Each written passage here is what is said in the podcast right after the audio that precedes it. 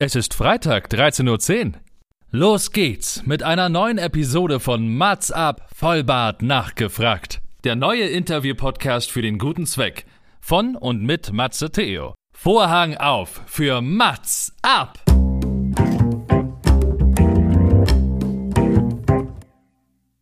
Mats ab, Vollbart nachgefragt ist noch ein neuer Interview-Podcast. Es kommen Leute zu Wort, die Matze Theo, das bin ich. interessant findet und die vorher noch nie die Gelegenheit hatten, ihre spannenden Geschichten zu erzählen.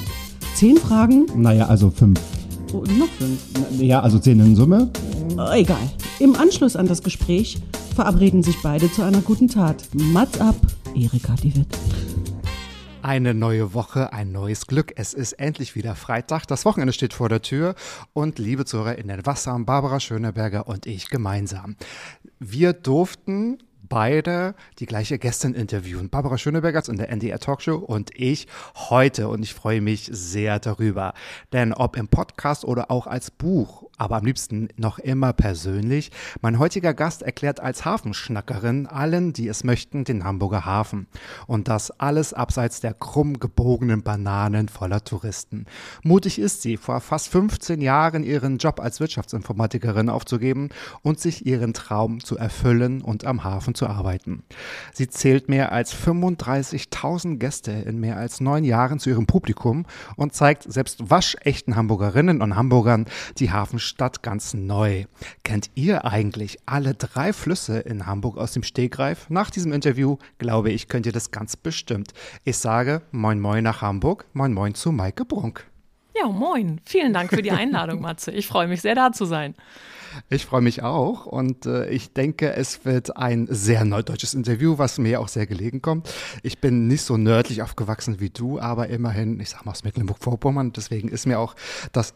Kannst du eigentlich Platznacken? Ich nehme es an, oder? Ja, als Kind habe ich mal platschnackt und Okay. äh, Theater spielt in Wien Dörp. Und ich bin gerade witzigerweise neu im Aufsichtsrat des Unsorg-Theaters in Hamburg. Ah, tatsächlich. ins Wow. Ehrenamt gewählt worden. Ja, aber Wow. äh, tatsächlich im tagesaktuellen äh, Schnack sind es einzelne Wörter, aber ähm, oder wenn ich mal ältere Gäste habe oder so, dann gibt es manchmal auch ganz lustige, kurze Unterhaltungen, aber so Ja. richtig, richtig Muttersprachler bin ich im Platten nicht, im Mhm. Plattschnacken. Äh, aber in meinem Dorf zu Hause in Nordfriesland ist es nach wie vor durchaus gang und gäbe. Ja, das war bei uns auch so. Also mein Großvater hat immer nur platt gesnackt. Ich habe es nicht verstanden. Also ich hatte es auch gar nicht, obwohl es auch als Wahlschulfach äh, es tatsächlich zur Auswahl stand. Und was viele ja gar nicht wissen, Plattdeutsch ist ja kein Dialekt. Es ist ja eine eigene Sprache. Das wissen Ist viele eine richtige nicht, ne? Sprache, genau, Ja, genau. genau, genau, ja. Und ähm, ich fand es auch immer ganz lustig, dass mein Großvater, ich sage jetzt mal, die skandinavischen äh, Leute, aber selbst auch die Engländer oftmals verstanden hat, weil es ganz viele Ähnlichkeiten gibt, ne? So, Absolut, ja. Ja. Also das hilft einem durchaus auch, wenn man in der Welt unterwegs ist. Da kommt man Absolut. mit Plattdeutsch schon mal ein Stückchen Genau. weiter voran. Wir werden nicht drum herum kommen. Es wird eine Werbesendung für Hamburg sein, aber auch ganz zu Recht, nehme ich an. Und auch wenn jetzt das Intro lang war, möchte ich dich trotzdem fragen, bevor wir in die einzigartigen Fragen gehen, habe ich etwas vergessen. Was muss noch deiner Meinung nach hinzugefügt werden? Ähm, ja, es sind inzwischen ein paar mehr Gäste äh, geworden, weil ich das ja nun schon 15 Jahre mache, sind wir 55.000 oder knapp 60.000 dürften es inzwischen sein. Das ist schon äh, irgendwie irre, wenn ich selber über diese Zahlen nachdenke. Ähm, ja, und es macht aber nach wie vor wahnsinnig viel Freude und ich weiß, ich bin einfach an der Stelle genau richtig, auch wenn wir gerade durch Corona eine recht herausfordernde Lage haben im Tourismus. Aber äh, man kann gar nicht genug Menschen vom Hamburger Hafen begeistern, denke ich immer. Und das ist auch eine Begeisterung, die auch äh, dauerhaft anhalten wird, äh, egal wie die Zeiten sind. Und man kann einfach immer im Hafen tolle Geschichten und Welt- und Stadtentwicklung und äh, Wirtschaft alles miteinander verbinden und findet da auch immer Themen und immer Menschen, die man damit erreichen kann. Das denke ich auch. Und ist es wahr, also Hafenschnackerin, das ist ja ehrlich gesagt auch ein Begriff, den du dir fast selbst gegeben hast, weil es gibt eigentlich gar nicht so wirklich einen eingetragene Berufstitel, sage ich mal, der deine Richtig. Arbeit so beschreibt, weil du zeigst ja nicht nur Leuten den Hafen, sondern auch gerade die Ecken, die vielleicht nicht so ganz, ich sage jetzt mal, touristisch erschlossen sind, sondern auch die kleinen Geheimtipps. Dafür bist du ja auch zu Recht bekannt und berühmt. Danke. Ja, äh, das ist das der, mit dem Titel der Hafenschnackerin, äh, das ist eigentlich ganz witzig. Den hat mir mal ein Journalist verpasst, äh, weil der nämlich auch fragte, Mensch, und äh, wie soll ich sie denn nennen und äh, wie können wir das titulieren? Und ich habe immer gesagt, ich weiß es eigentlich gar nicht so richtig, weil ich mache eine Mischung. Also ich veranstalte Events, ich plane die, ich moderiere die aber auch, führe die durch. Ich mache aber auch das gesamte Backoffice, also ich organisiere äh, sehr viel und ähm, ja, bin quasi alles in einer Person und da gibt es irgendwie keinen, keinen richtigen, keine fertige Jobbezeichnung dafür, sondern ich habe eigentlich meinen Job mir selber erfunden. Ja. Und als ich dann das erste Mal das Wort Hafenschnackerin hörte, habe ich sofort gedacht, ja, das gefällt mir. Also da finde ich mich total wieder. Ähm, da fühle ich mich wohl damit und da gehört natürlich noch ganz viel mehr dazu und es ist auch nicht nur Hafen, wie du gerade schon sagtest, sondern es sind auch Ecken, wo man sonst vielleicht nicht so hinkommt und die man nicht unbedingt als Hafen titulieren würde, aber man kann es trotzdem unter dem Begriff eigentlich schön zusammenfassen. Weil der ja, auch viel Spielraum so gedanklich total, finde ich. Total, total.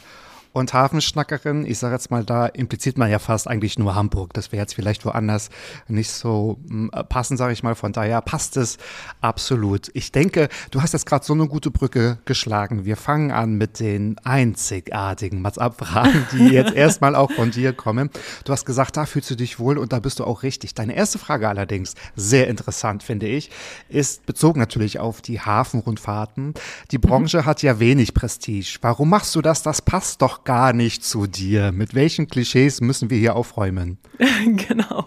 Ja, das ist äh, tatsächlich eine Frage, die ähm, immer mal so unterschwellig, äh, wenn man irgendwo auf Netzwerkveranstaltungen oder was auch immer ist. Ne? So dann dann äh, spiegeln mir die Leute eigentlich zurück, äh, wenn ich sage, ja, ich mache Hafenrundfahrten so. das kommt eigentlich immer dann recht überraschend, weil das vermutet ja, oder das erwartet keiner, weil es einfach doch eher untypisch ist, ähm, dass man als Frau, die jetzt nicht urhamburgisch aus einer Hafenfirma, Familie äh, irgendwie ist, sich ähm, darum treibt und dann auch noch Erfolg damit hat. Ähm, und ich spiele immer gerne so ein bisschen mit dem Klischee und dann kommt aber häufig, naja, ne, aber das sind ja irgendwie hier die, die alteingesessenen, knorrigen Schipper, die dann da seit Urzeiten ihre gleichen Witze erzählen und äh, so nach dem Motto, da würden die mich dann ja nicht sehen. Und ich habe mhm. aber gesagt, aber es hat so viel mehr, weil es ja eben nicht nur darum geht, immer wieder den gleichen Text den Leuten zu präsentieren und zu sagen, oh, und hier rechts sehen Sie den Michel und links die Docs vom Blum und Voss, sondern es ist ja einfach ähm, das, was man draus macht. Und man kann den Job so wahnsinnig spannend machen, finde ich, weil eben Hamburg mit der ganzen Welt verbunden ist, weil, wenn man durch den Hafen schippert, man ganz toll verstehen kann, wie funktioniert eigentlich die Weltwirtschaft, wie funktioniert weltweit Logistik, was für Jobs gibt es eigentlich, wie hat sich der Hafen verändert im Laufe der Zeit, wie haben, hat sich Arbeit verändert, ähm, wie entwickelt sich eine Stadt weiter. Und gerade dieses Thema Stadtentwicklung rund um den Hafen ist natürlich auch gerade ein wahnsinnig aktuelles und eins, wo sich ja. so viel tut und so viele verschiedene mhm. ähm, Dienstleister oder äh, Jobs oder Netzwerke oder was auch immer sich da drum tummeln und verschiedene Interessen, ähm, die man unter einen Hut bringen muss. Und das alles mit zu beobachten und dazu immer aktuell äh, Geschichten parat zu haben, den Leuten Rede und Antwort stehen zu können. Äh, wie ist denn das mit der Elbvertiefung und müssen dann jetzt wirklich 400 Meter Pötte nach Hamburg kommen und ähm, kann die Stadt nah an Hafenindustriegebieten weiter wachsen? Kann man da nicht Wohnungen bauen? wenn da jetzt Hafenbetriebe wegziehen und so, was da alles so die Vor- und Nachteile sind und da mit den mhm. Leuten ins Gespräch zu kommen, finde ich total spannend. Mhm. Und dadurch ist es natürlich auch fordernd, weil man immer mit allen Themen up-to-date bleiben muss. Total. Und ich denke, so ein Thema kann man ja auch nicht nur einseitig betrachten, ne? weil das, da muss man Fall, natürlich nee.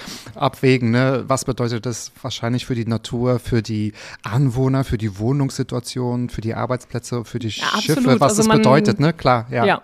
Man ja. wird nie eine Lösung finden, die es allen recht macht und wo alle glücklich mhm. sind, sondern man muss mhm. immer Kompromisse eingehen irgendwo und die verschiedenen Positionen auch zu verstehen oder nachzuvollziehen. Da sehe ich mich auch so ein bisschen als ja, Mittler oder Informationsquelle äh, äh, ähm, oder jemand, der, der Sachen bündelt und weitergeben kann. Ja. Ähm, ich komme aus einer reinen Lehrerfamilie und irgendwie habe ich da, glaube ich, so ein Gen, dass ich das dann auch gerne, gerne Leuten was erzähle, ähm, wie die Welt funktioniert oder funktionieren ja. könnte.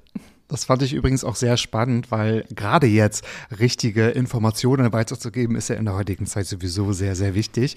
Ich habe das mal gesehen oder auch gehört in einem Interview, da wurdest du quasi gefragt, ähm, ja, warum nicht auch ähm, sehr humorvolles präsentiert. Ne? Man kann es ja auch als Stand-up machen, man kann es ja auch als Bühne sehen und wo du gesagt hast, naja, mir geht es eigentlich auch darum, wirklich die, also die, die, die Fakten und nicht nur ins Lächerliche zu ziehen. Du machst halt Infotainment. Und ich glaube, das trifft es eigentlich ganz gut. Ne? Also Absolut, ähm, ja. das ist halt unterhaltsam präsentiert und aber alles das, was halt auch wirklich stattfindet und passiert Absolut, ja, im Hamburger ja. Hafen. Genau. Also am Anfang war es mal so, dass mir ähm, nach einer Tour auch jemand vorgeworfen hat mit, äh, ich hätte zu viele, zu, äh, zu wenig, zu wenig Witze gemacht auf der Tour.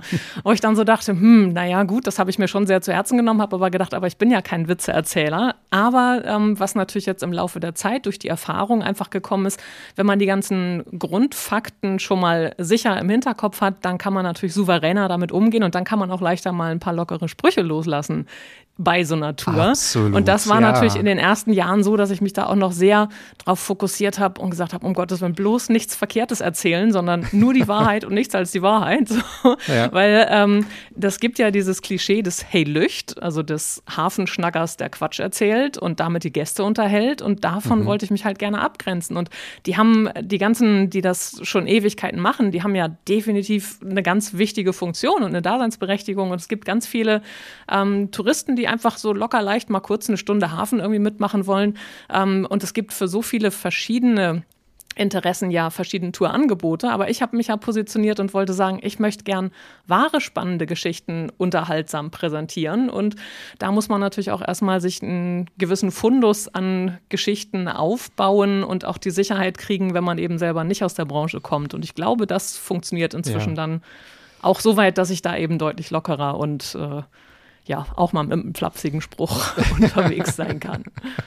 Ja, das können natürlich alle auch gut vertragen. Das kann ich mir natürlich auch so vorstellen, weil ja natürlich auch viele HamburgerInnen mitfahren, wenn man dann weiß, also wenn da irgendwie vielleicht eine Unwahrheit erzählt wird, dann gibt es natürlich auch immer Leute, die es natürlich gleich auch korrigieren wollen. Absolut, jetzt, ja. Jetzt handelt es sich natürlich auch um einzigartige Fragen, deswegen habe ich so das, ja, dein, dein Werdegang dahin auch kurz in meinem Intro schon zusammengefasst. Also Mhm. du kommst aus der Wirtschaftsinformatik und hast wirklich, ich glaube, das war eine Weihnachtsfeier, oder? Eine sprichwörtliche Schnapsidee mit einem Kapitän gesagt, ich, du möchtest dir gerne deinen Traum erfüllen und da, da blieb einfach nur noch der Hafen übrig. Jetzt stelle ich mir So das vor, ungefähr, ja. wie, wie spannend das war. Wie waren dann die ersten drei, vier Fahrten? Du musst ja Tiere, also du musst dich ja vorher belesen, du musst es ja geplant haben und dann einfach mal von Computer aus, Mikrofon in die Hand das umzusetzen, stelle ich mir unglaublich herausfordernd vor. Ja, das war am Anfang auch tatsächlich äh, ja einfach so ein bisschen rein ins Blaue, ganz naiv. Ich habe auch auf den allerersten Fahrten ähm, habe ich die Kapitäne schnacken lassen und habe mich um die Organisation und die Gästebetreuung gekümmert und habe dann zwar mit dem Kapitän abgesprochen, wo ich hinfahren möchte. Und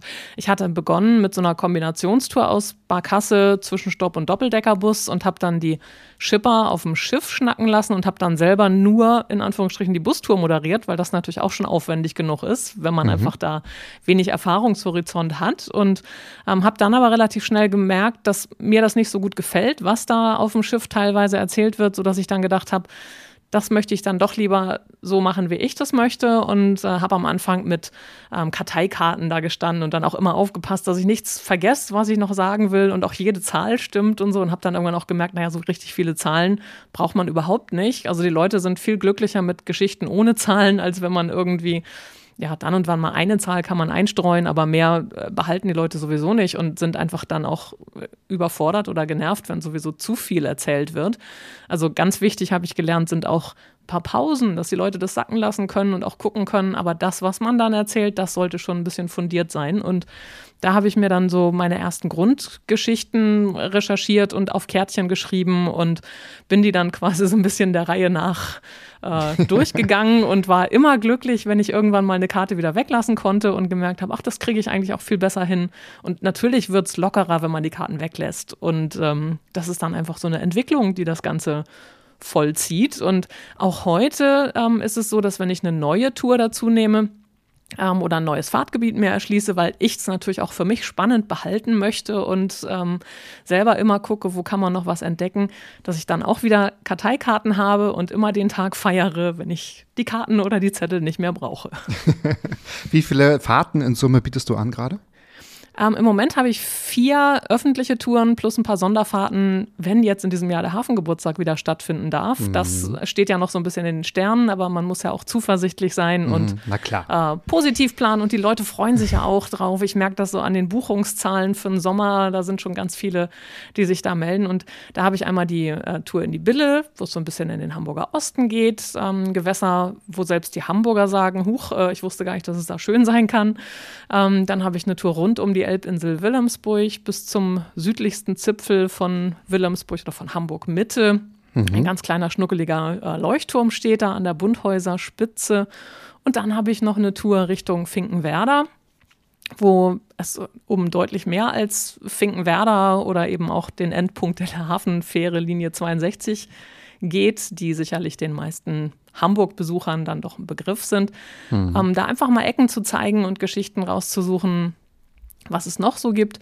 Und dann habe ich jetzt für dieses Jahr einen Abendturn neu mit reingenommen, weil viele gesagt haben, oh Mensch, Frau Brunf, wir haben jetzt ja alle Ihre Touren schon mitgemacht und was können wir dann jetzt nochmal machen? Und ich dann sage, naja gut, dann machen wir so eine Best-of-Tour äh, an bestimmten Abenden zur blauen Stunde, wenn so richtig tolles Licht im Hafen ist und gucken einfach die schönsten Sachen an, die an dem Tag jeweils da sind. Also da gibt es keine feste Fahrtroute, sondern einfach so einen schönen Feierabend-Turn. Ah, toll. Das, das hört sich ja gut an. Und jetzt haben wir schon die Frage aus dem Intro beantwortet, weil das wissen ja gar nicht, dass Hamburg drei Flüsse hat. Ne? Also es ist halt die Bille, die Alster Richtig. und die Elbe. Ne? Das ist Elbe und Alster, wobei ja. bei der Alster sind ja auch viele immer, ach, das ist ein Fluss, das wusste ich gar nicht. die denken dann, das ist ein See.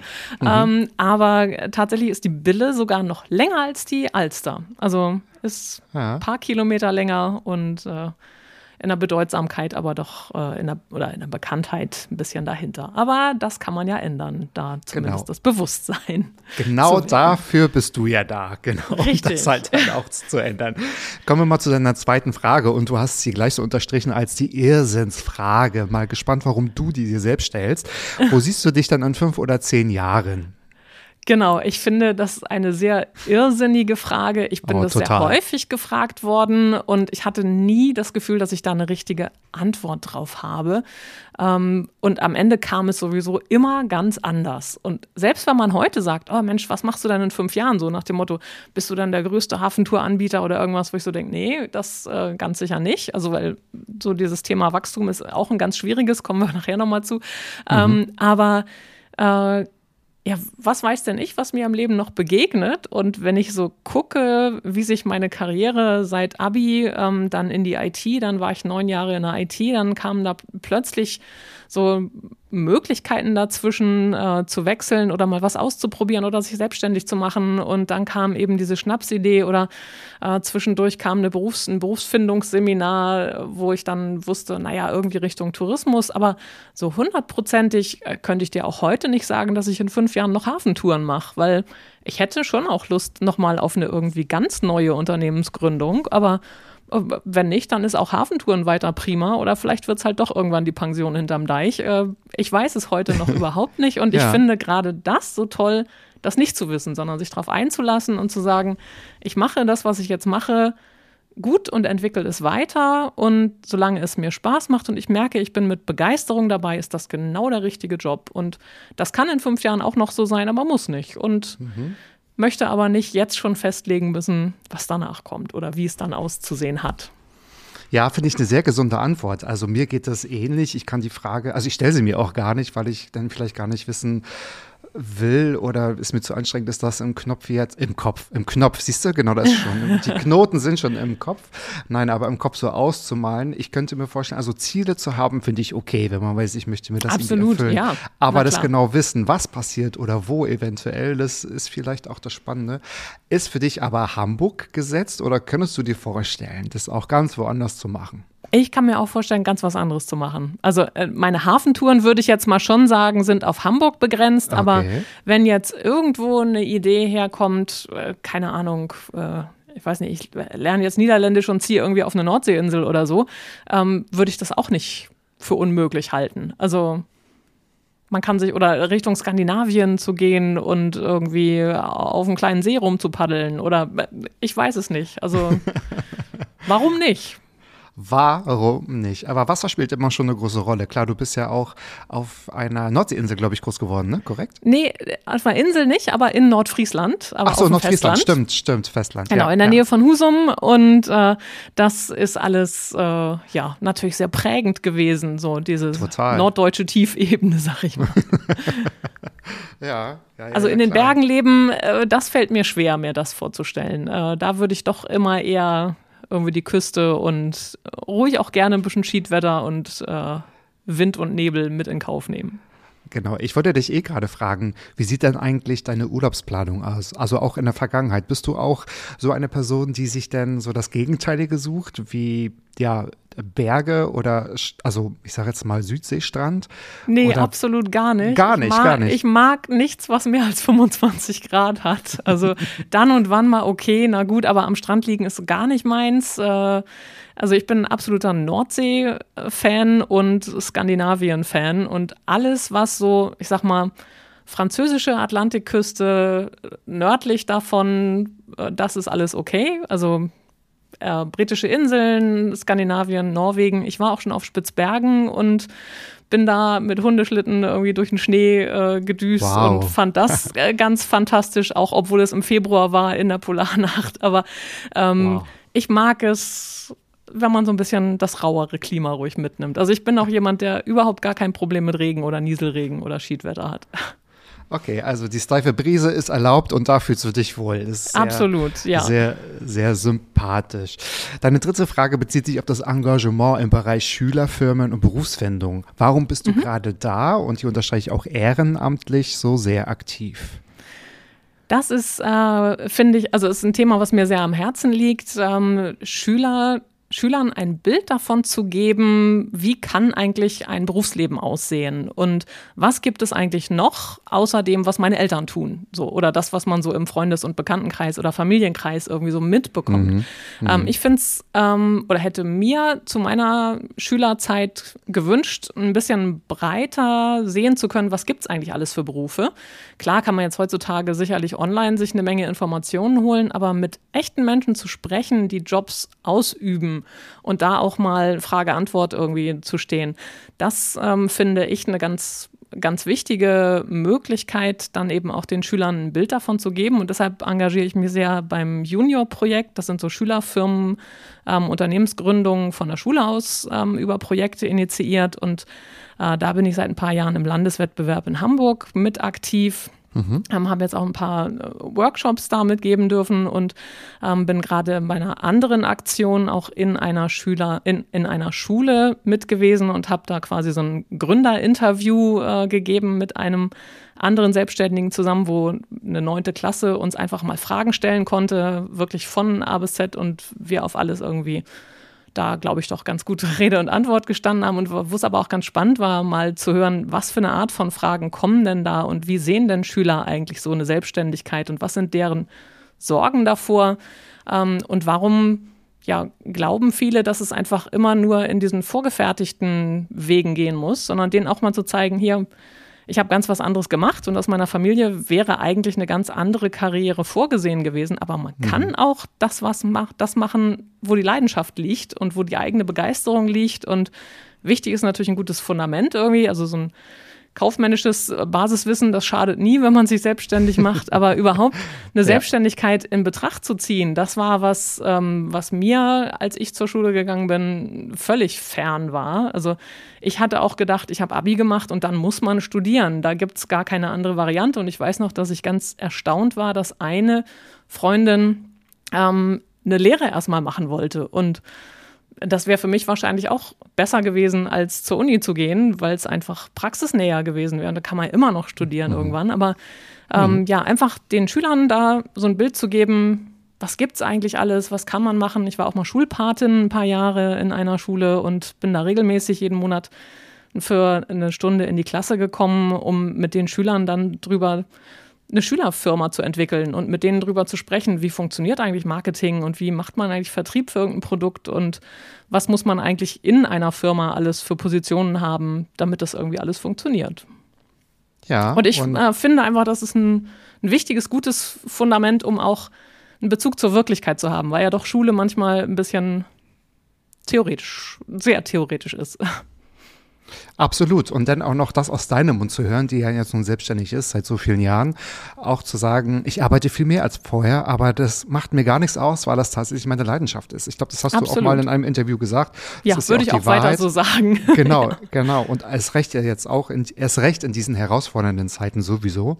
Aber auch das einfach ähm, zu hören und auch abzuwägen. Ne? Also was ist nun meine Leidenschaft? Und wenn man die gefunden hat, dann ist es vielleicht auch gar nicht so schlimm, dass man ein bisschen mehr arbeitet, weil man dann auch einfach für sich natürlich auch verantwortlich ist und manchmal auch noch für alle anderen, aber das auch einfach nicht zu ersetzen ist mit einem, mh, mm, ja, mit einem Angestellten-Dasein, wo man vielleicht sich gar keine Gedanken machen muss, ne? weil irgendwie jeden Tag dann doch das Gleiche passiert, aber so vielleicht auch vorher in deinem Job, was einen gar nicht mehr so reizt. Und ähm, du hast auch gesagt, der Job in der Wirtschaftsinformatik, der hat sich irgendwie so ergeben. Das war irgendwie auch nicht so geplant. Das hat sich, das war irgendwie nee, gerade genau. da und so ja. ist dann irgendwie so dahin geplätschert und dann sind mal fix neun Jahre rum. Äh, genau, ja. ja. Also ich ja. hatte zwischendurch mal versucht auszubrechen und habe mich selbstständig gemacht, in, auch in dem IT-Umfeld ähm, mit äh, einer Beratungsfirma, mit einer Kollegin zusammen. Das hat aber überhaupt nicht funktioniert und dann bin ich irgendwie doch wieder so in diesen Trott ins Angestellten-Dasein gekommen und habe irgendwie, das hat immer funktioniert, aber es hat einfach null Spaß gemacht. Also es fehlte wirklich komplett so die Begeisterung. Das Geld war gut, aber ich habe für mich gemerkt, dass Geld da nicht mein Motivator ist. Und mhm. äh, das ist nett, wenn man es hat, aber es ist nicht das ausschlaggebende Kriterium, sondern wenn man sich dann dafür jeden Tag zur Arbeit quält oder sich immer wieder fragt, was mache ich hier eigentlich, äh, dann liegt da doch irgendwie was im Argen und da wollte ich gern was verändern. Absolut. Und Zufriedenheit oder Leidenschaft kann man sich ja Gott sei Dank, muss man sagen, ja auch noch gar nicht kaufen. Genau. Richtig. Die, die Berufsfindung oder jetzt auch diese äh, Schülerpatenschaften, das ist ja nicht nur dein, dein einziges Engagement. Welche Ehrenamte hast du denn noch zusätzlich inne und warum gerade auch diese? Du bist um, also ähm, sehr aktiv. Das, das hört ja, man ich jetzt hab, schon raus, sehr engagiert. Also ja. in den letzten Jahren äh, sind mir ein paar Sachen irgendwie angetragen worden und manchmal bin ich auch zufällig drüber gestolpert oder mhm. dann habe ich auch was in der Zeitung gelesen, dass irgendwo jemand gesucht wurde und habe dann gedacht, ach, das ist ja genau das Richtige für mich. So. ähm, manchmal bin ich da auch ein bisschen zu euphorisch und zu schnell dabei und äh, verzettelt mich, aber ich finde lieber äh, dann gucken, was begeistert mich und man muss ja auch nicht alles immer auf ewig machen. Es gibt ja auch durchaus Sachen, die dann eben temporär das Richtige sind und dann äh, mhm. guckt man, wie es im nächsten Jahr so weitergeht.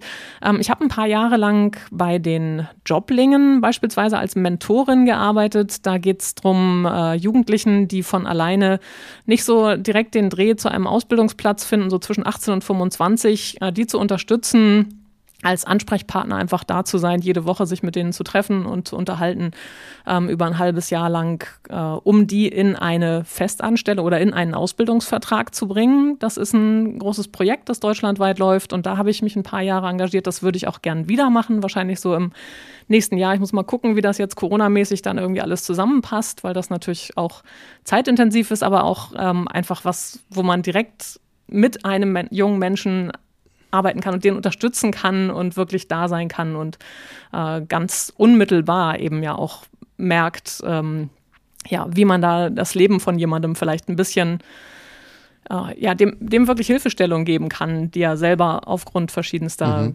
äh, ja, Vorgeschichten nicht hat.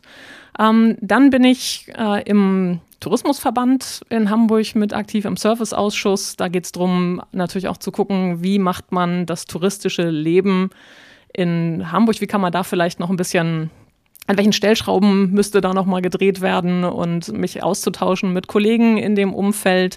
Das ist natürlich auch immer tolles Netzwerken in der Branche. Ähm, dann bin ich im maritimen Erbe Hamburg. Das ist ein Verein, der sich um ja, die Instandhaltung und Bewahrung des maritimen Erbes kümmert, also um alte Schiffe im Wesentlichen, aber auch alte Hafenanlagen und äh, Bahnen und Krane und was nicht alles so dazugehört. Und da ist es natürlich ganz toll, den unmittelbaren Kontakt zu vielen ehemaligen Hafenarbeitern zu haben, da tolle Geschichten zu haben, da ganz nah dran zu sein, auch ähm, alte Schiffe mit in Fahrt zu erleben ähm, und mit den Menschen zu sprechen. Da bin ich im Vorstand mit in diesem Verein.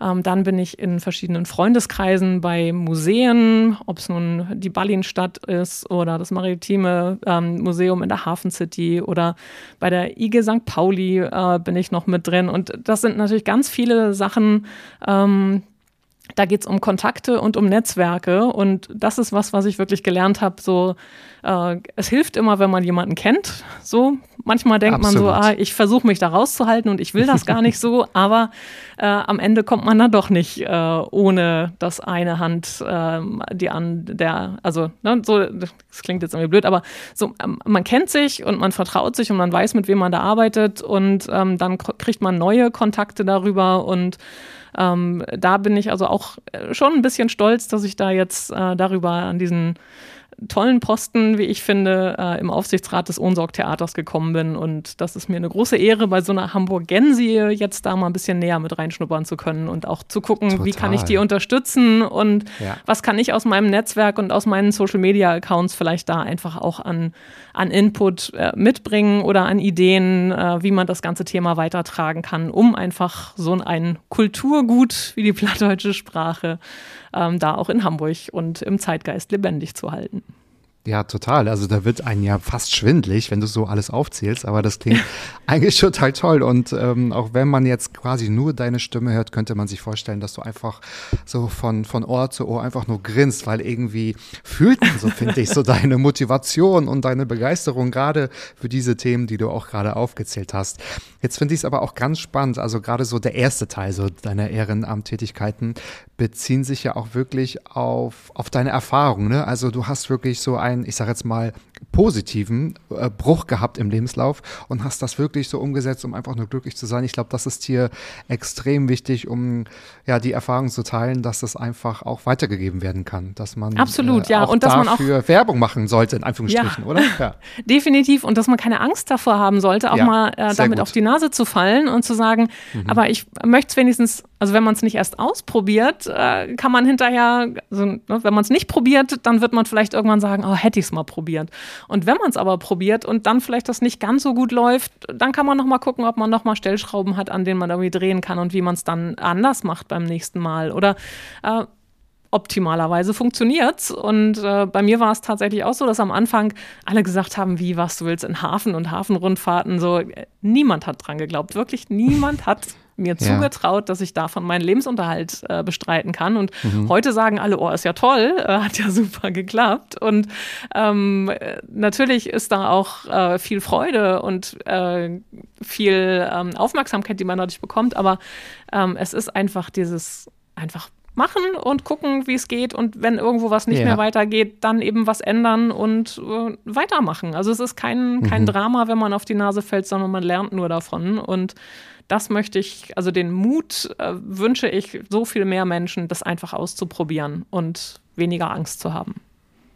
Das klingt ja total toll. Also in der Retrospektive für dich ja komplett alles logisch. Ich könnte mir vorstellen, dass der ein oder andere Moment in der Zeit des Umbruchs natürlich auch gar nicht so happy war. Aber war dein Selbstvertrauen immer schon so, so hoch? Also im Sinne von, es wird alles gut, das möchte Nein, ich. Das, ich möchte äh, also ich habe es immer gehofft. Ne? Und ich habe natürlich naja, immerhin, das ähm, hilft ja auch schon mal. viel dafür getan, dass es hoffentlich. Und ich habe eigentlich, ja. ich glaube einfach, mein Leben ist so geprägt von vielen Sachen, die irgendwie nicht so funktioniert haben und wo ich dann aber einen Weg gefunden habe, dass sie funktionieren. Und ich war schon mhm. immer ziemlich selbstständig und ähm, bin mit 15 Highschool-Jahr nach Amerika, wo meine Eltern gesagt haben, wenn du was möchtest, unterstützen wir dich, aber regeln musst du das alles selber. Und da weiß ich noch, da bin ich mit 14 damals zum Bewerbungsgespräch mit der Bahn nach Hamburg und habe dann geguckt, wo ist hier das Amerika-Haus und wo muss ich da zur Bewerbung hin und so. Und ähm, ja, dann kam ich irgendwann nach Hause und sagte so, hier, die haben mich angenommen, aber jetzt müsstet ihr dann doch mal mitkommen, um hier ein paar Sachen mit zu unterschreiben und euch mit anzugucken. So. Und ähm, dann bin ich da mit 15 rüber oder als ich wiederkam, habe ich mit äh, in der 12. Klasse habe ich ein Schulpraktikum in einer Reederei in Schottland gemacht und bin Frachter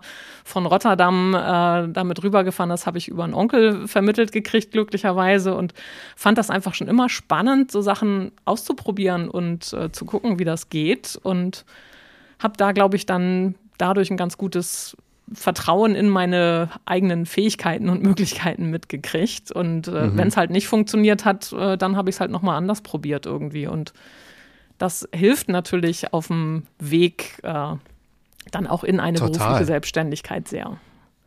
ja, ja. Alles natürlich super optimale wie soll man sagen, Prozesse und, und äh, mir fällt jetzt das Wort nicht ein, aber ähm, wie soll ich sagen, so, naja, Erfahrungswerte, ne, die einen dann. Ja, also tragen. und genau. eben auch so ja. die Sachen, die nicht funktionieren. So, also ich bin halt auch ja, zweimal, ja. zweimal geschieden. Ich habe mal ein Haus gekauft und habe das mit sehr viel Verlust wieder verkauft. Und also es ist nicht so, dass immer alles funktioniert hat. Aber ich habe mich mhm. dann da wieder rausgekämpft und habe äh, dann meinen mein Weg so wiedergefunden. Und ähm, ich, mir wurde auch mal unterstellt mit, naja, ist ja klar, dass das funktioniert hat. Du hattest ja aus deiner IT-Zeit bestimmt reichlich finanzielle Rücklagen.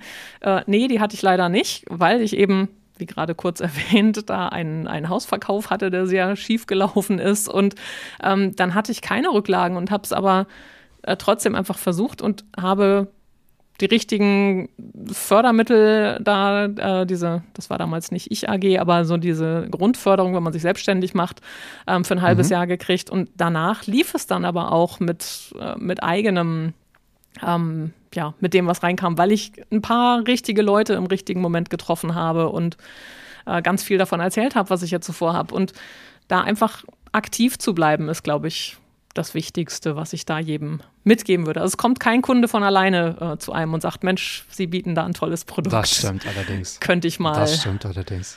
was kaufen ja. bei Ihnen, genau. genau. Also diese motivierenden Worte, die müssen wir uns alle nochmal ähm, ja, in Ruhe auf der Zunge zergehen lassen. Das ist wirklich alles sehr, sehr, sehr spannend. Jetzt hast du so viel aufgezählt. Jetzt ist es wirklich, also wie auf dem Präsentierteller. Kommt jetzt deine fünfte Frage um die Ecke. Du hast so viel zu tun. Hier steht ein Fragezeichen. Ich mache einfach mal ein Ausrufungszeichen. ähm, ja. Stell doch mal jemanden einfach ein. Ja.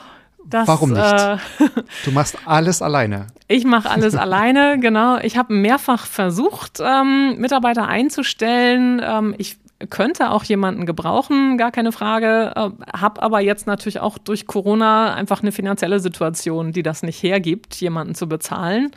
Ähm, mhm. Und auch wenn es jetzt besser wird, könnte man das natürlich überlegen. Ich könnte auch durchaus viel mehr Touren anbieten, wenn ich sage, ich stelle dafür Leute ein, die die dann moderieren. Da kommen dann aber die Kunden um die Ecke und sagen, aber wir wollen explizit eine Führung mit Maike Brunk, weil die haben wir irgendwo im Fernsehen gesehen oder die haben wir irgendwo gehört oder was auch immer.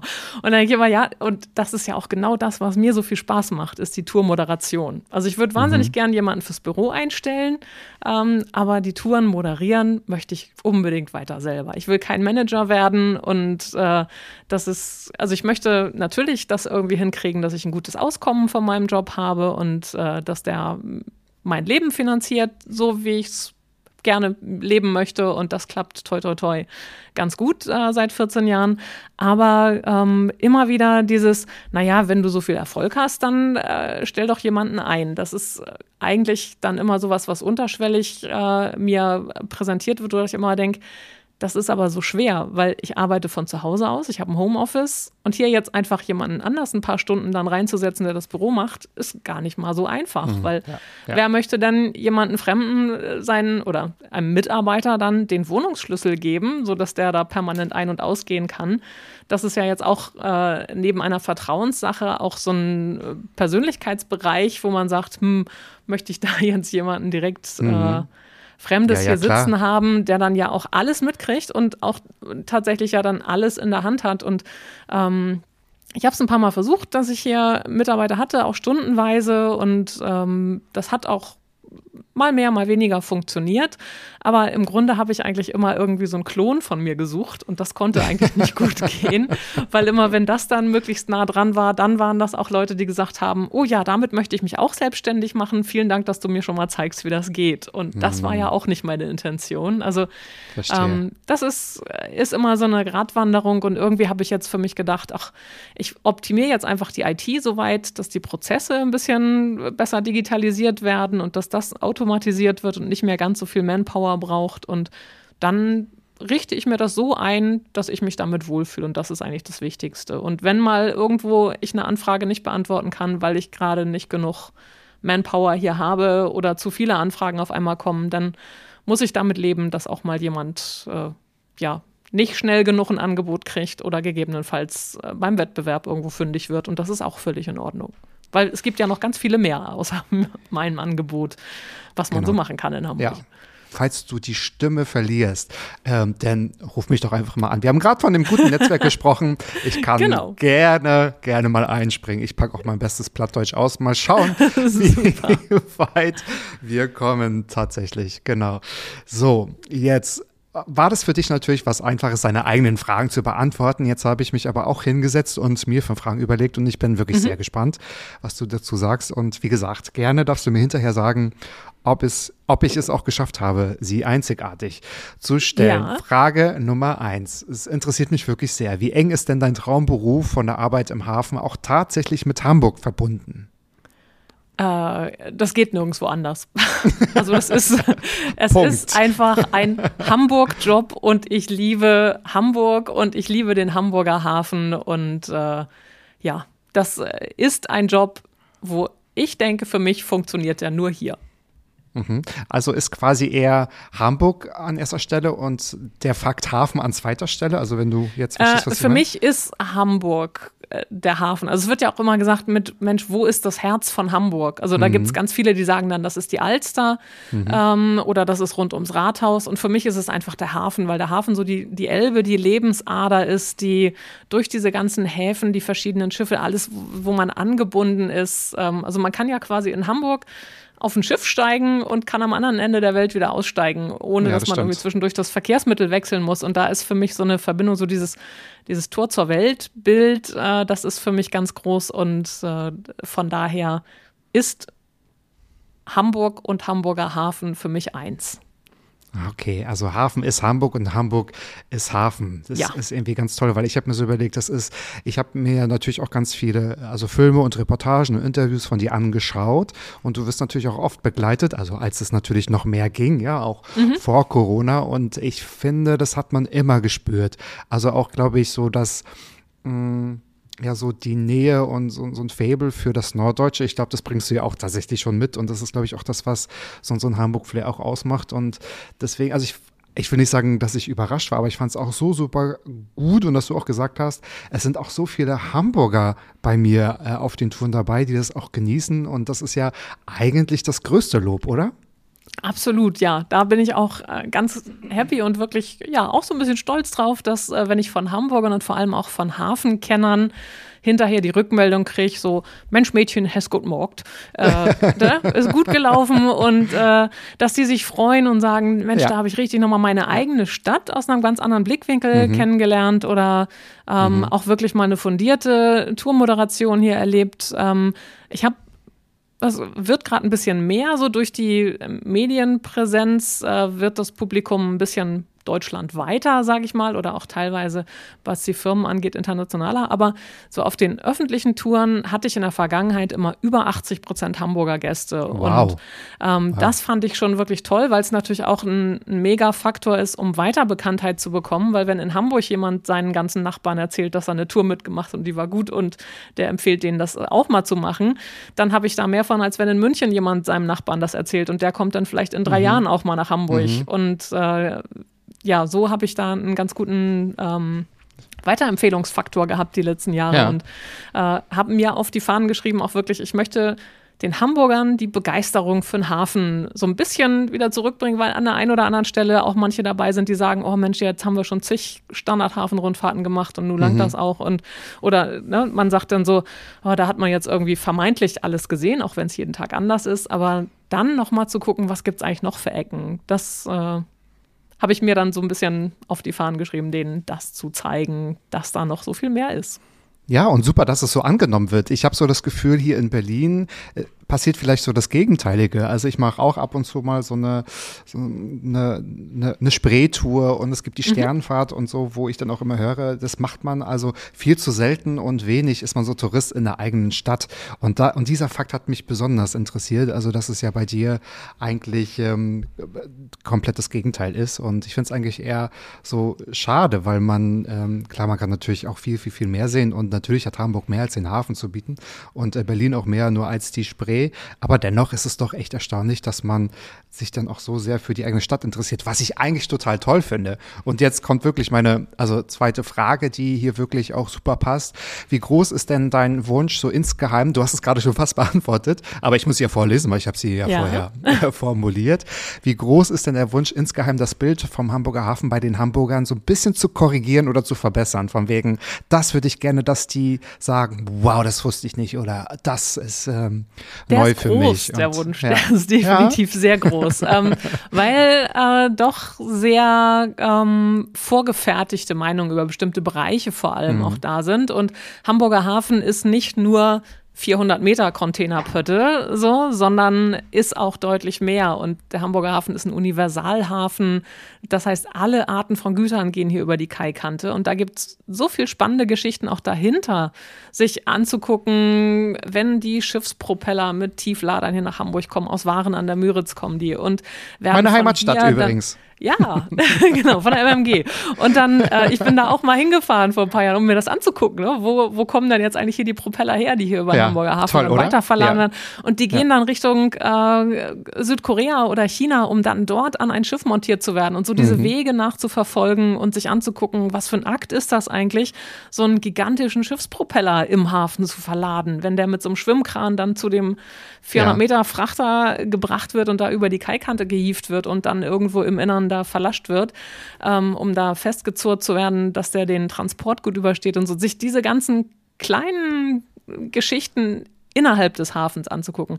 Da glaube ich, da kann man noch viel mehr Menschen dafür begeistern, äh, was alles so passiert hinter den Kulissen. Und deshalb mhm. gucke ich mir auch wahnsinnig gern Betriebe im Hafen an und besuche die und sage, Mensch, hier darf ich bei euch mal ein bisschen Mäuschen spielen oder könnt ihr mir mal was erzählen? und äh, plötzlich sitzt man dann selber auf so einem Stack Reacher und hat äh, vorne einen 40 Tonnen Container äh, dranhängen oder 28 Tonnen Container dranhängen und denkt sich so, wow, so fühlt sich das also an, äh, wenn man damit über ein Terminal fährt. Also ich war natürlich nur äh, auf so einem Privatgelände und ganz klein mhm. alles, aber ähm, das war schon spannend, so äh, da einfach auch Einblicke zu bekommen und sich anzugucken, wie funktioniert das eigentlich. Und das finde ich selber spannend und dann kann ich meine Begeisterung weitergeben. Und ich glaube, das ist das, was so gut funktioniert.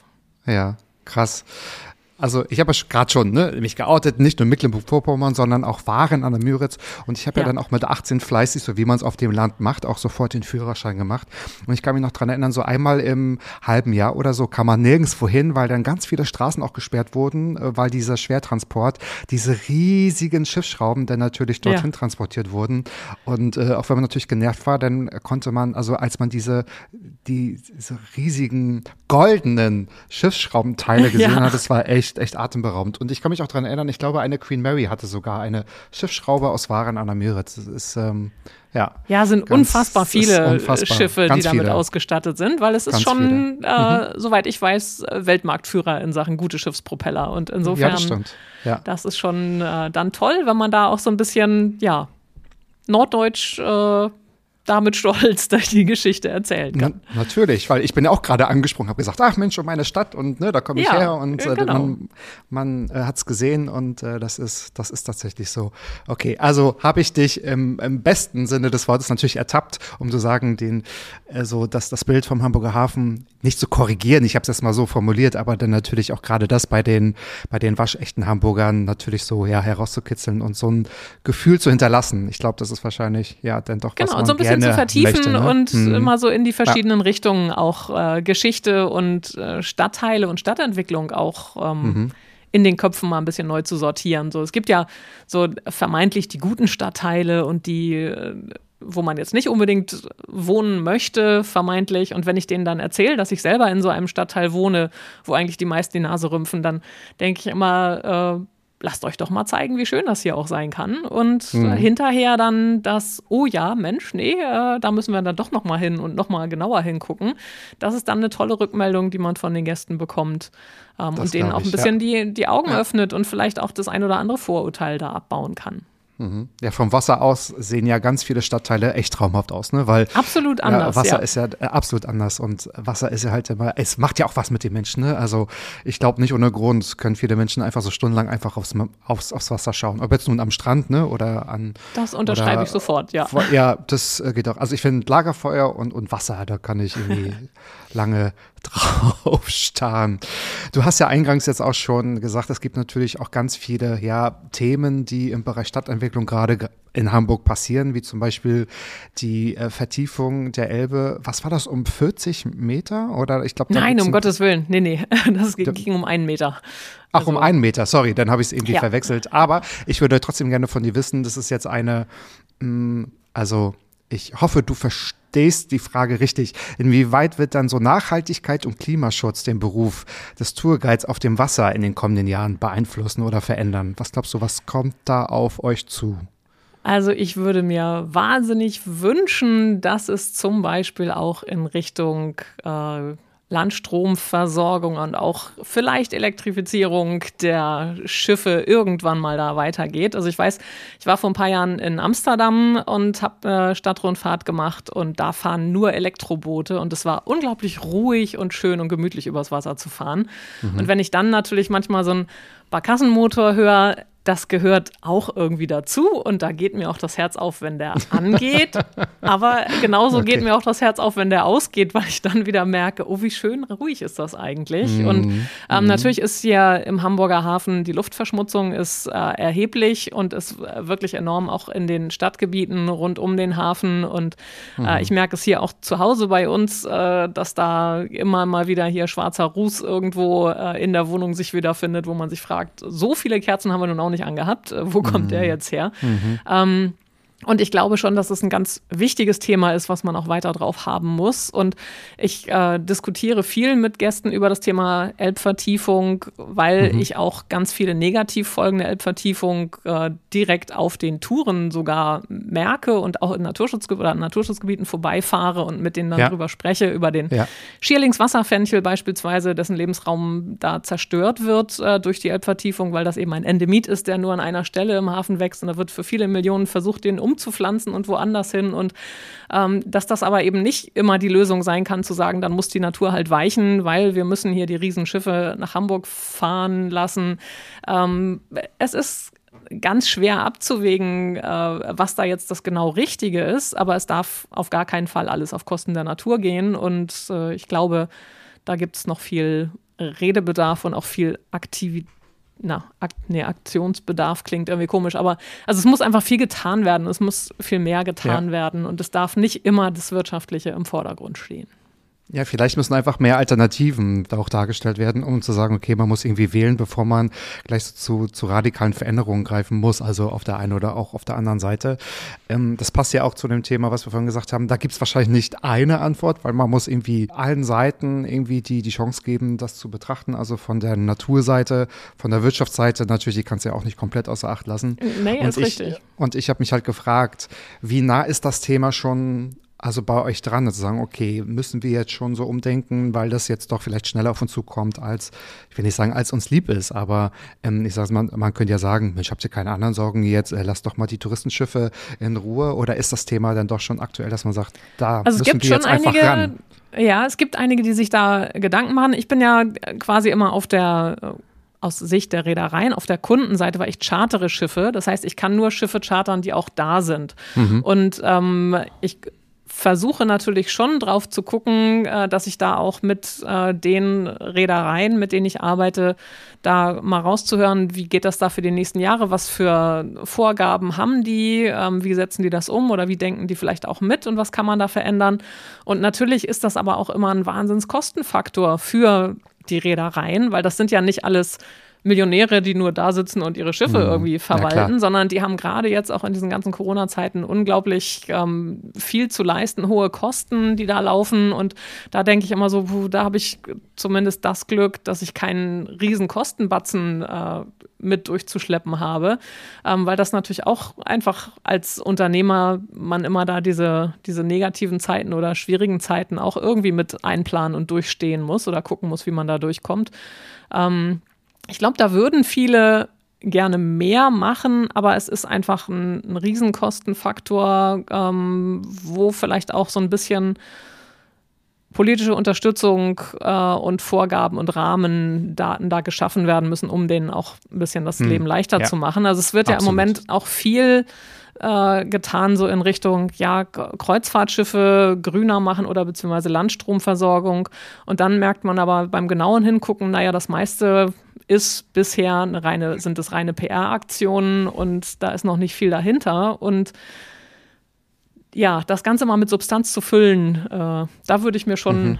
dringend wünschen, dass da mehr passiert und äh, würde auch wahnsinnig gern, wenn es sie gäbe, ähm, umweltfreundlichere Schiffe chartern, weil das mhm. mir natürlich auch manchmal vorgeworfen wird, dass es dann heißt, äh, ja, ist ja schon auch äh, dreckig mit den Barkassen, die dann da ihren äh, Schiffsdiesel rauspumpen, so ein bisschen.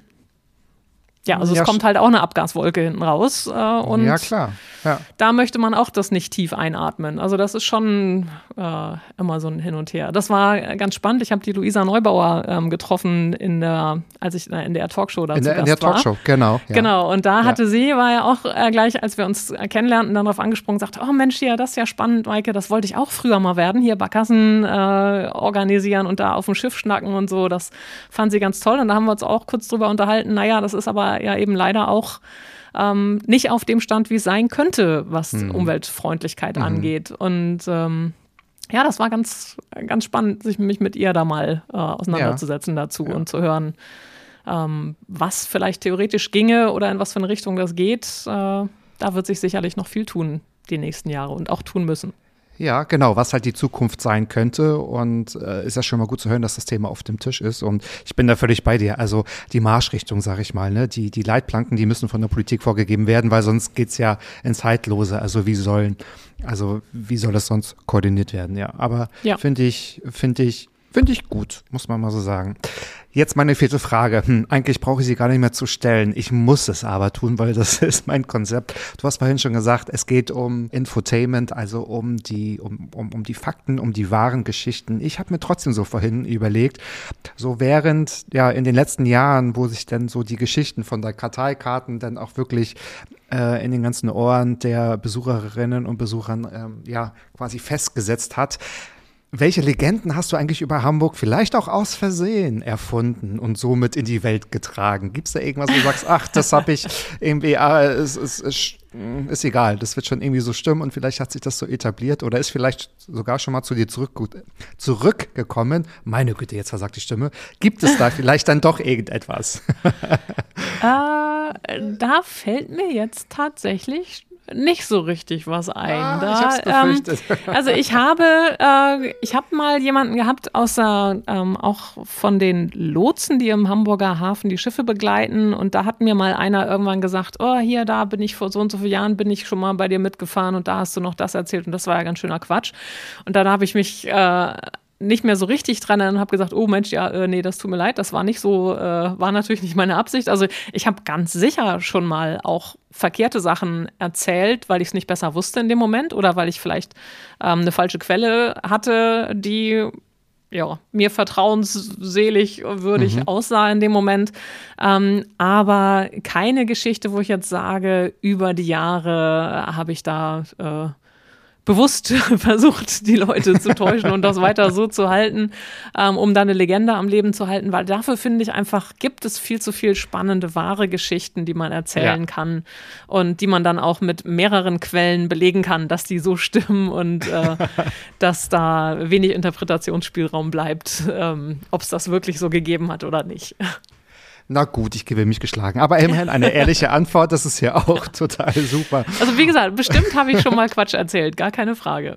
Ja, aber alles unabsichtlich und ohne mit dem Ziel irgendwie, um dort ein, ein Mythos entstehen zu lassen. Ja. Keine Ahnung. Nee, das, äh, das eher nicht. Also ihr könnt alle beruhigt sein, den Hafen in Hamburg gibt es wirklich. Ne? Also ihr könnt auch tatsächlich ähm, die Maike kontaktieren und auch die Fahrten äh, buchen. Und ihr müsst auch gar nicht mitschreiben oder euch alles merken können. Ich werde alles Relevante, natürlich wie immer, in die Shownotes packen. Dann könnt ihr euch ja, diese Fahrten buchen oder auch ganz anders noch äh, viel, viel, viel, viel mehr über Maike Brunk erfahren, weil es gibt einen Podcast, es gibt ein Buch und es gibt die Fahrten und ganz viele Interviews und Reportagen auch dazu. Von daher, das werde ich alles auch wirklich verlinken. Jetzt komme ich schon zu meiner letzten Frage und die ist bei, also in der letzten Zeit zumindest, bei vielen gleich geblieben und ähm, ich bin interessant, was du dazu sagst. Was ist denn in deinem Leben bereits schon so gut, liebe Maike, von dem du möchtest, dass noch mehr davon passiert? Oh. Äh. Das ist eine gute Frage. Die äh, überrumpelt mich jetzt gerade so ein bisschen. Also, ähm, Vielleicht muss ja die vierte ich, Frage wieder ein bisschen aufholen, ne? So. Ja, ja. Also ich bin, glaube ich, jetzt auf einem guten Weg, äh, so ein Gleichgewicht zu finden zwischen meinem Arbeiten und meinen Privatinteressen. Ich habe ein paar Jahre lang äh, doch den, die ganze Saison über, immer den, den Sommer über oder ich sag mal von Ostern bis knapp Oktober, mhm. ähm, mein Privatleben sehr vernachlässigt äh, zugunsten der Hafentouren und habe sehr viel gearbeitet mhm. und habe auch jedes Wochenende und manchmal sechs und manchmal sieben Tage die Woche gearbeitet und alles dem untergeordnet und wenig Zeit für Freunde und Familie mhm. gehabt und ähm, bin gerade jetzt Corona-bedingt dabei, da ein bisschen mehr auf mich zu achten, weil es einfach auch gerade jetzt das letzte halbe Jahr ähm, extrem viel Arbeit war und ich jetzt wirklich die Reißleine ziehe und sage, da möchte ich den Ausgleich ein bisschen besser hinkriegen. Ähm, und da bin ich, glaube ich, auf einem guten Weg, möchte aber mehr dahin, ja, für mich selbst ein bisschen mehr Zeit zu haben und mich nicht von meinem Job auffressen lassen, weil manchmal ja. äh, aus der Begeisterung heraus äh, droht es dann auch einfach zu viel zu werden. Und wenn man nur noch die Hafenmaike ist, dann ist es irgendwie auch ein bisschen einseitig. Insofern, ja, versuche ich äh, da mir genug Raum zu lassen, ähm, mit meinem Freund zusammen Ausflüge zu machen, zu Ausstellungen zu gehen, irgendwie neue Sachen zu erkunden oder auch mal wegzufahren, meine Nichten äh, zu sehen und mit denen Zeit zu verbringen ähm, oder auch eben einfach mal mir selber eine Auszeit zu gönnen und gar nichts zu tun. Das ist ein ganz ungewohntes, äh, eine ganz ungewohnte Beschäftigung, einfach nur auf dem Sofa liegen und nichts tun. Und eigentlich hat das ja. auch schöne Seiten und äh, ja. es entsteht ja auch Kreativität aus diesem Nichtstun und äh, da hätte ich Lust mal wieder ein bisschen mehr drauf. Genau, weil ich denke, wir haben auch so ein bisschen in der Vergangenheit, vielleicht so vor Corona, Langeweile verlernt oder gar nicht so zugelassen. Ich meine jetzt nicht nur das Entspannen, sondern auch tatsächlich, also nicht immer komplett verplant zu sein. Weil Absolut, so wie du gerade ja. sagst, dadurch entstehen ja auch manchmal ganz neue Impulse. Und das ist ja auch wissenschaftlich belegt, das Gehirn braucht solche Leerphasen, um zu wissen, ah, okay, wie wäre es mit Thema XY und so. Wer weiß, was wirklich noch in fünf oder zehn Jahren wirklich auch noch passiert bei dir. Aber es klingt ja. alles total spannend und ich bin so, so froh, dass du wirklich für diese zehnmals Abfragen Zeit gefunden hast. Aber jetzt noch diese inoffizielle elfte Frage. Ist es mir gelungen, die einzigartige Frage zu stellen?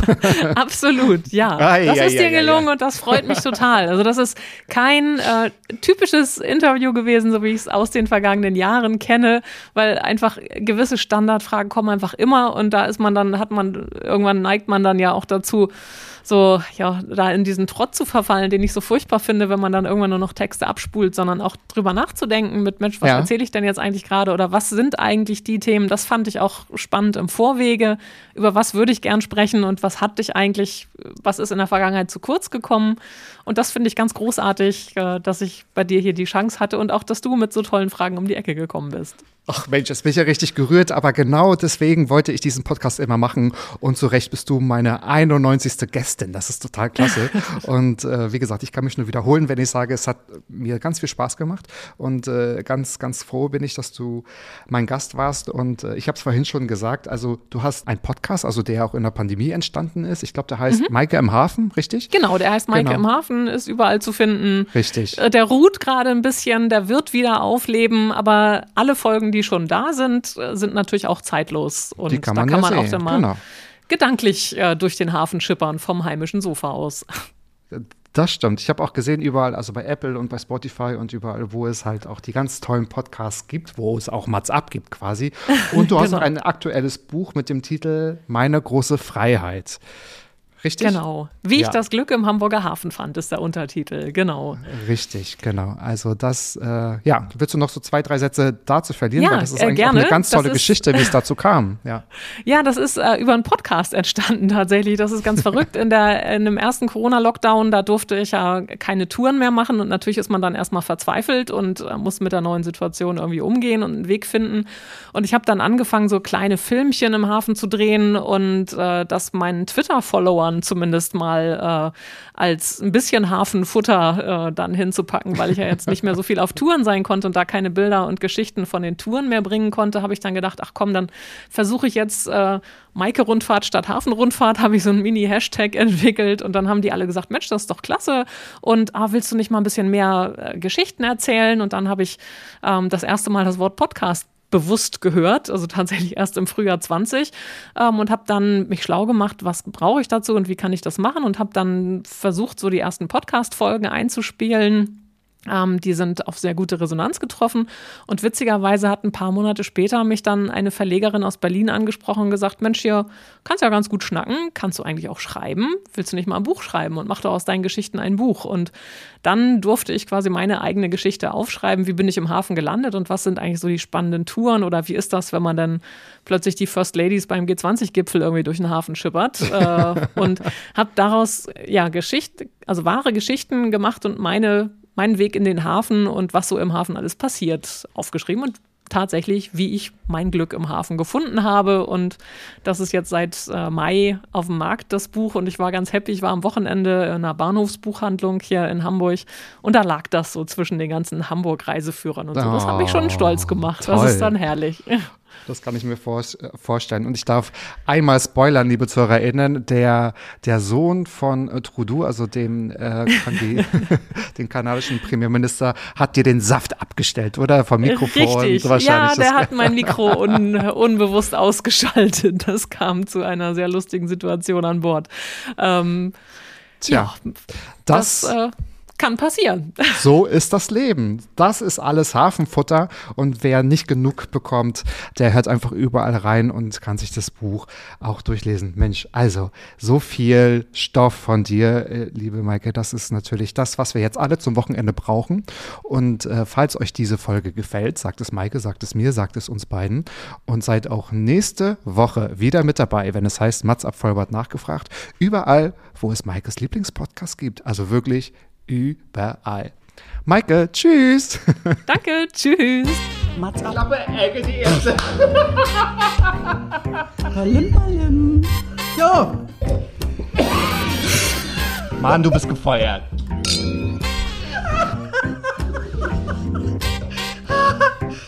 Ich war noch in der Probezeit. Mats ab.